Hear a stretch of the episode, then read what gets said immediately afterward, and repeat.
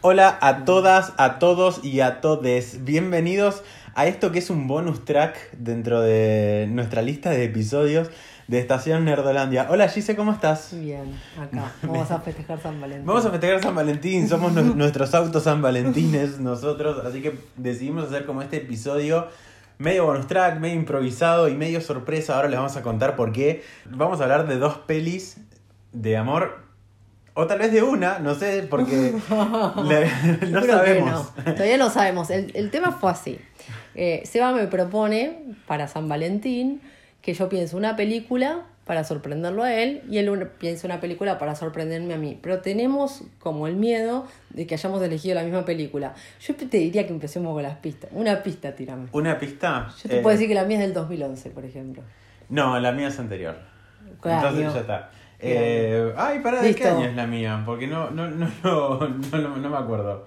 2004. ¿Podemos decir algún director o algo? Eh, no creo que conozcas al director de la mía porque es medio desconocido. Se llama Michael Gondry. Michael Gondry. Me suena, pero no. Si te digo el actor principal, la vas a sacar al toque. Así que no te lo voy a decir. ¿Y el ¿Quién mío? es el director de la tuya? No, es uno reconocido. A ver. Es un viejito que tuvo problemas de, con anteojos. ¿Martin Scorsese? No. ¿No? No sé si ahora decirte el director. Eh, ay, ¿quién tuvo problemas? Tuvo problemas, se casó con una hija. ¿Cómo que se casó con una hija? Woody Allen. ¿Se casó con la hija Woody Allen? Sí, algo así, algo más, más bastante rebuscado. Bueno. Pero bueno, ¿vos sos de ver películas de Woody Allen? Eh, poco, solamente vi una y ten- me parece que no, no va a ser esta porque la que yo vi de Woody Es Allen Match Point. es Match Point, No, que es la más conocida, así que esta estoy seguro que no la vi. Pero yo sí estoy seguro que vos viste la mía, así que... Pero tiramos otra pista. Mm, Dale, bueno, no, no, porque... estoy- No, no, bueno, estoy ganó, malísima. ganó un Oscar a mejor, mejor guion original. Uh, esta también ganó mejor guion original. Bueno, bueno, bueno, algo tu- tuvimos en común. ¿Qué año? 2004. El actor principal es un actor que estamos acostumbrados a verlo en comedia y en este caso hizo un drama con tintes de ciencia ficción. La gente en su casa está pensando, carcomiéndose el cerebro de a ver de qué Ay, no, película. no la no la saco. Me, me pongo nerviosa y ansiosa. Bueno, igual vas a arrancar vos. No vas a arrancar vos. No, vas a vas a arrancar, vos, vos. porque yo te quiero mantener en el suspenso. Eh, ¿Vos ya sabés cuál es la mía? Eh, no. No. Así que va a ser sorpresa para mí. Pero bueno, arranca vos. Bueno, la mía sí es de Woody Allen y es nada más y nada menos que Medianoche en París. Ok, sí, la, la tengo, la tengo escuchada de nombre. Bueno, sí, la película es del 2011, como te dije, eh, ganó un Oscar por mejor guion en el 2011. Bueno, el director es Woody Allen y también la escribe Woody Allen.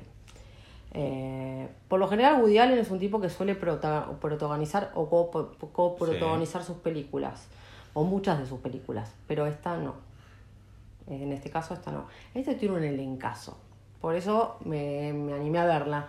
Yo no soy tan fan de Woody Allen, pero sí, sí he visto muchas películas de Woody Allen. Eh, bueno, el, actor principal es Owen Wilson, Rachel McAdams, Kathy Bates, Adrien Brody, Carla Bruni, Mario Cotillard y, Mike, y Michael Sheen. Ok. El encaso. La sinopsis es dirigible, pero es bastante retorcida de la película. Por ahí te dan ganas de verlo, por ahí no. Depende de lo que te cuente. La historia se desarrolla en París y cuenta las vicisitudes de una familia en un viaje de trabajo. Así como la pareja protagonista es un exitoso pero desilusionado guionista de Hollywood y su esposa que se encuentra de vacaciones, que es Rachel McAdams. Ok. que Es una hija de puta. Te juro que la terminé odiando. Mira que dije, nunca voy a odiar a esta piba. ¿Cómo me la ponen de mala? Y la odias. O sea, logró despertarme ira. Lo volvió loco al chabón. Actúa excelente. La terminas odiando, pero no sabes de qué manera. Bueno, él se enamora de París. Se enamora de París, de hacer cosas nuevas y qué sé yo, pero ella no la apoya, la familia no la apoya, la familia de ella era más mierda que ella. O sea, era un... Y los amigos en común tampoco la apoyaban. Pero bueno, porque la mina cosía y tejía y todo. Bueno, entonces en una de esas, acá empieza la película, en una de esas se va a pasear por solo por país, todo triste y deprimido, y a la medianoche pasa un, un carruaje y le dice que lo lleva y se lo lleva nada más y nada menos que a la década de los 20. ok. Bueno, tiene también un poco de tintes de ciencia ficción, entonces, como la mía. Eh, entonces, ya en esta época llega y se encuentra con las celebridades importantes de ese momento, del arte, tipo Hemingway, Bogón, Picasso, Buñuel, Dalí. O sea, por ahí yo te digo estos nombres y no casas un pedo. No, no, sí, obvio. O sea, O sea, pero sí. son. Y había muchísimos más, ¿eh? No quise poner todos porque dije no. Eh, y por eso la película, el que conoce arte, le llega muchísimo más. Porque está llena de artistas. Llena de artistas de, la época. Es que para mí la película está dirigida a artistas.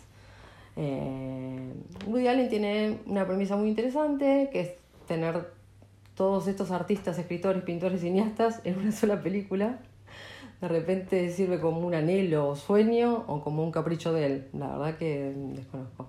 Podría haber sido más elaborada, pero sin embargo está elaborada de forma bastante ligera, tranquila, disfrutable, a muy estilo Woody Allen. Quizás si no conoces la historia, tenés la historia paralela, que es la de esta mujer que conoce y se empieza a enamorar y en el siglo XX. Para mí la enseñanza que tiene, que te deja al final es bastante buena porque siempre todos fantaseamos con querer estar en otra época. Por ejemplo, a mí me hubiese encantado nacer en el 2000 y no en el 78 como nací. ¿Entendés? Pero bueno, me tocó nacer en el 78. Eh, hay gente que por ahí fantasea nacer en los 90 y vivir la época de los 90, qué sé yo, no sé, o estar en otro lugar, en otra época. A veces queremos cosas que no deberíamos anhelar tanto porque se convierte en un ciclo vicioso. Es apto para todo público, pero no te voy a contar el final. Ok, ok, ok. Bueno, ¿y qué apreciación te da a vos con entonces con, con la peli? ¿Qué es lo que lo, lo que más te llega a vos de la película? O sea, ¿es, es esto que vos decías de, del, Sí, de que uno puede desear haber nacido en otra época? ¿O hay algo más en cuanto al, a lo romántico que, que te llega por otro lado? Es que no es una película tan romántica, porque tiene comedia. O sea, yo primero que el género romántico no es un género que mire demasiado. Lo mismo que la comedia romántica. No es un género que te miro alguna que otra, igual que una película de terror, pero no son géneros que disfrute demasiado. Entonces, tengo un momento para ver comedia romántica. Por lo general, no, no, sí, paso. Pasar. Sí, en ese sentido somos muy pasar. parecidos. Entonces, esta sí porque era de Woody Allen, pero Woody Allen, por eso te digo, es bastante retorcido. Mm. Y de hecho la película, no te quiero contar el final, pero no termina muy bien, que digamos. No, bueno, es que de hecho a mí las historias... Las historias que- de Woody Allen no terminan muy bien, que digamos. Si viste Match Point, por eso no busqué algo, te quería sorprender con la película, no te quería poner la... la, la. No, no, está bien. Ni es la- que, em, que la onda era esa, que, que, ¿Entendés? que nos sorprendamos y que no elijamos ni La La Land, ni Nace una estrella, ni nada de No, Nace una estrella ya habíamos dicho, Claro, no, esta no, claro. esta no, pues ya sabíamos los dos que la habíamos visto y era como la, era la cantada. Claro, y de hecho si nos íbamos un poquito más en el tiempo era como que podíamos encontrar cosas más copadas, me parece. Y, y está bueno, está bueno que, que, que haya sido por, por esa rama. Yo te voy a llevar un poquito más para atrás. Sí, pero 2004, a ver. 2004. Bueno, el director eh, se llama Michael Gondry, no lo conoces. Dirigió eh, The Green Hornet, que es de 2011, justamente, que es la que protagoniza eh, Seth Rogen. Y después dirigió un- una especie de documental sobre Daft Punk en 2015. Y después tiene más películas, pero sinceramente es como que no se conoce ninguna. Te voy a dar el- una especie de, mm, de párrafo en lo que está basada la película y con eso la vas a sacar al toque. Y dice así, feliz es el destino de las vírgenes vestales, pues olvidan al mundo y el mundo las olvida a ellas. El eterno resplandor de una mente inmaculada. Cada oración aceptada y cada deseo renunciado. ¿Es la de Jim Carrey? Es la de Jim Carrey, Ah, exactamente. Y la frase que acabo de leer es eh, de de Alexander Pope. Bueno, esta es la película que yo elegí para hablar de amor y mm, me quedé anoche hasta las 2 de la mañana mirándola porque eh, no solamente que me encantó la primera vez que la vi y me sigue encantando ahora, sino que además me, me lleva a un montón de lados y me revuelca y me, me hace golpear y Sí. me hace volver a levantarme de nuevo. Sí, pero es Y por lo eso- que es, es muy bien lo que dijiste lo de Jim Carrey, porque Jim Carrey comedia como que cansó. Bueno, es más o menos lo que le pasó a Adam Sandler ahora con Uncut Gems también. Eh, o sea, es un actor que estamos acostumbrados a verlo en comedia. Sí, bueno, al, Y al cuando a Franchella. Franchella. Sí, sí, sí, sí. Cuando hacen, lo sacás de su género normal, hacen cosas espectaculares. Sí, Así le ves que- la arista del, del actor. Bueno, justamente hablando del elenco, Jim Carrey es el protagonista, hace el papel de Joel y está Kate Winslet haciendo de Clementine.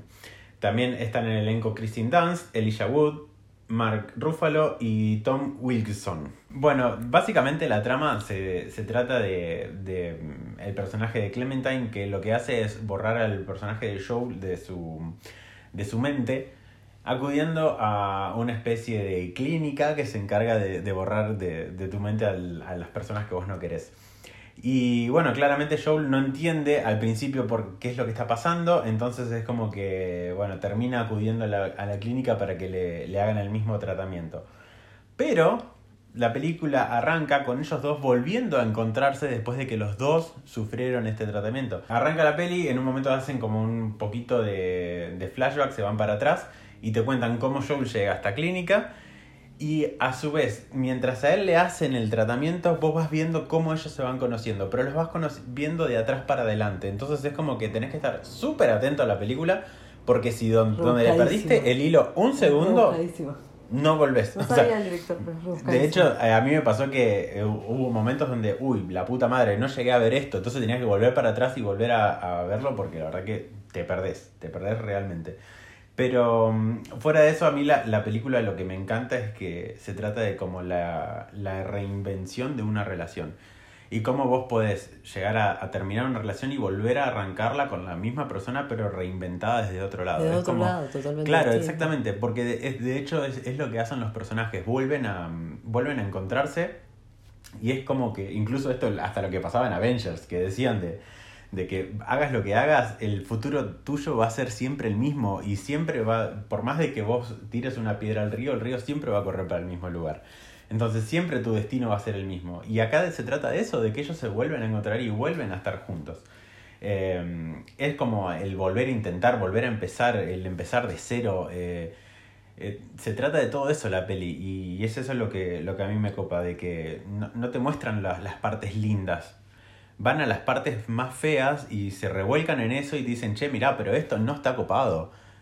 Y sin embargo, es eso que no está copado, vos te hace elegir igual a la persona porque sabes que es más grande el, el amor que, que otra cosa. Y si esta película no se trata de almas gemelas, la verdad que no sé de qué se trata. Porque sinceramente que estas dos personas vuelvan a encontrarse... Y se vuelvan a enamorar y toda la, la historia, sí, la verdad que es. De hecho, al principio de la peli hay una, no los voy a decir, pero hay, un, hay una reacción del personaje que vos no entendés por qué la tiene y cobra sentido finalizando la película. Eh, entre las curiosidades de, de la película, el papel de Clementine iba a estar, o sea, fue pensado en realidad para la cantante Björk, pero la mina sufría de, creo que, de depresión o algo así, entonces no terminó agarrando el papel.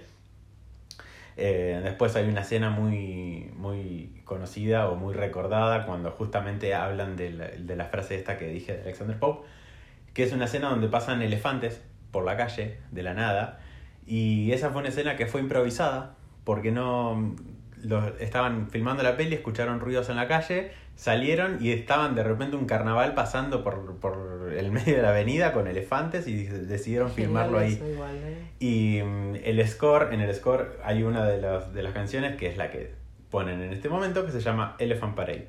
O sea, que es como carnaval de, de elefantes, básicamente. Eh, bueno, el personaje de Clementine va cambiando de, de pelo, del color de pelo todo el tiempo y cada color de pelo representa un, un estado de ánimo para ella. El rojo es la amenaza, el azul es la ruina, el naranja es la fiebre eh, y el verde es como la revolución, es como cuando ya hay, hay algo nuevo. Eh, el lugar, por ejemplo, donde, donde van a hacerse los, el- esta especie de, de lobotomía de, de personas se llama la cuna, que en, en griego significa lapso o, o aquello que falta, y es, es lógico que, que se llame así. Eh, para el diseño de producción, que el, el diseñador de, de producción fue Dan Lake, eh, trabajó junto con el director y junto con un neurocirujano para poder diseñar ciertas cosas que, que eran como muy, muy locas de, de, de comprender y, y haberlo hecho con un neurocirujano tiene toda la lógica. Eh, Y como última de las curiosidades, eh, el director fue abandonado por su novia justamente cuando terminó de, de hacer la película. Eh, es como la, la cereza de, No la metió del en la postre. bueno, esa fue la película. No, es que- un peliculón, es un peliculón, la verdad que sí. Lo que pasa es que buscamos películas retorcidas, ¿no? Sí, Buscamos es que claramente sí, porque ¿por qué será que vos y yo elegimos películas retorcidas? La verdad Si que yo no tengo lo elegí, a- Woody Allen ele- mi elección de retorcido en el mundo. Pará, ¿qué película más pensaste? Yo pensé dos. Mm, ¿Sabes qué? Cuando yo empecé a buscar una película, fui directamente a esta. Es como que fue la primera que se me vino a la Mm, cabeza y dije, va a tener que ser esta. Yo dos, pero sabía que me podía llegar a, a una que seguramente viste, porque aparte Netflix la subió hace muy poco, que es Yo antes de ti. Es una película romántica, pero es un dramón. Es un dramón. Que es lo que te gustan a vos para hacerte mierda. Bueno, esa te la tenés que ver porque eh, no termina mal, pero tampoco termina bien. Eh, no vamos a spoilear la película porque está bastante nueva en Netflix. Y la otra que a mí me gustó mucho, si tenía que elegir una película romántica de ese género, es El Gran Gatsby. Mm, Pero esa sí seguramente la viste, pues yo las de DiCaprio, sí. ahí le, le temía, porque dije las de DiCaprio son muy vistas. Bueno, era como O era sea- como elegir Titanic. O sea, no. No, no podíamos Titanic no iba a elegir, pero Bueno, como pero historia, la de Gran Gatsby me pareció. Otra de las que de las que hubiese estado bueno hablar, pero capaz en algún momento lo podemos hablar en el podcast si querés, en, el, en nuestros episodios regulares, quiero decir, es Historia de un matrimonio. A mí me encantó y... ¿No hablamos ya? Algo, No. no, hablamos muy por arriba. No, no, no, no. la nombramos como- cuando hablamos de los Oscars, pero no hablamos de, de la peli en sí. Es que íbamos a hacer el especial, la realidad íbamos a hacer tres historias y como el cierre le íbamos a dar a, a historias de un matrimonio. Sí, Esa era la idea original. Pero después a Seba se le ocurrió esta cosa porque Seba vive inventando cosas y todo el tiempo propone, propone, propone, propone, propone y yo le digo todo. Sí, dale. Que sí, dale. que sí, sí, que sí. sí, bueno, dale, vámonos, bueno, bueno, bueno, bueno. Cambiamos, no importa. Bueno, me gustó un poco eso, pero bueno, no importa. ¿Me- ¿Estás aprovechando para, para mandarme facturas de repente? no a mí me gusta la de crema pastelera, ¿eh? Eh, No te estoy pasando una factura si te digo sí, dale, vamos para adelante, vamos con esto. Em, Pero bueno, nada, eso fue lo que quisimos hacer en este especial de, de San Valentín. Cortito, pero era simplemente como para tener Cortito, algo. conciso y rebuscado. Claro, y sobre todo, sobre todo rebuscado. y. No queríamos eh, dejar pasar la fecha sin, sin hacer algo especial. Por más que ya se pasó, hoy estamos, hoy es sábado grabando. 15. Bueno, Bueno, pará, sí, yo ayer dormí. cada uno tiene sus tiempos. Yo ayer no. Festejé con, San- mi, con mi San Valentín, ahí está. Ahí está, acostado en el piso en este momento, Osvaldo, bebé. su perrito. Todos los podcasts estamos Seba, Osvaldo y yo. Quiero aclararlo. Y el perro Exacto. ni se siente. Se siente el perro del vecino por ahí. Sí, es verdad. De hecho, en nuestro episodio número 7 se escucha el ruido del perro atrás ladrando, pero Osvaldo no se lo escucha no se jamás. escucha. No, porque no ladra, es un santo. Es un santo. Pero bueno, chicos, Bueno, eso fue todo. despedimos. A mí me gustó, despedimos. me gustó la premisa, me gustó, por eso la acepté. Y dije, a ver con qué lo sorprendo a si somos iguales. Si les gustó este tipo de especiales, la idea es ir haciendo siempre algo así como, por ejemplo, para Halloween, o bueno, no Uh. sé, o podemos hacer alguno para Navidad. Eh, Sí, siempre ir buscando como, como fechas especiales para Fechas especiales que esto. sean comerciales, no me digan 4 de julio, porque no. no es Sí, es que de hecho tampoco se- eh, nos llega tanto a nosotros. El 4 de julio. Pero lo único que falta. Y bueno. ya no llegan con tantas festividades. Eh, El día de grasa tampoco, chicos. Así que bueno, si les gustan este tipo de especiales, nos avisan, nos comentan, nos escriben eh, y nosotros vamos a estar ahí haciendo lo que a ustedes más les guste.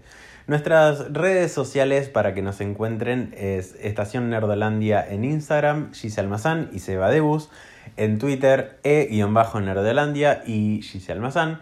En YouTube nos encuentran como Estación Nerdolandia, en Spotify, en Apple Podcast y en muchas, muchas aplicaciones para escuchar podcast estamos como Estación Nerdolandia también. Y tenemos un mail que es estacionnerdolandia.gmail.com En donde quieran nos escriben, nos putean. No, no, putearnos no, mejor no. Mejor. Si es crítica, que sea constructiva. Eh, nos pidan cosas. eh, pueden escribirnos, nos piden un Pidan, montón de cosas y si podemos las cumplimos con todo gusto. Eso fue todo, nos encontramos en nuestro próximo episodio. Un beso grande para todos. Adiós.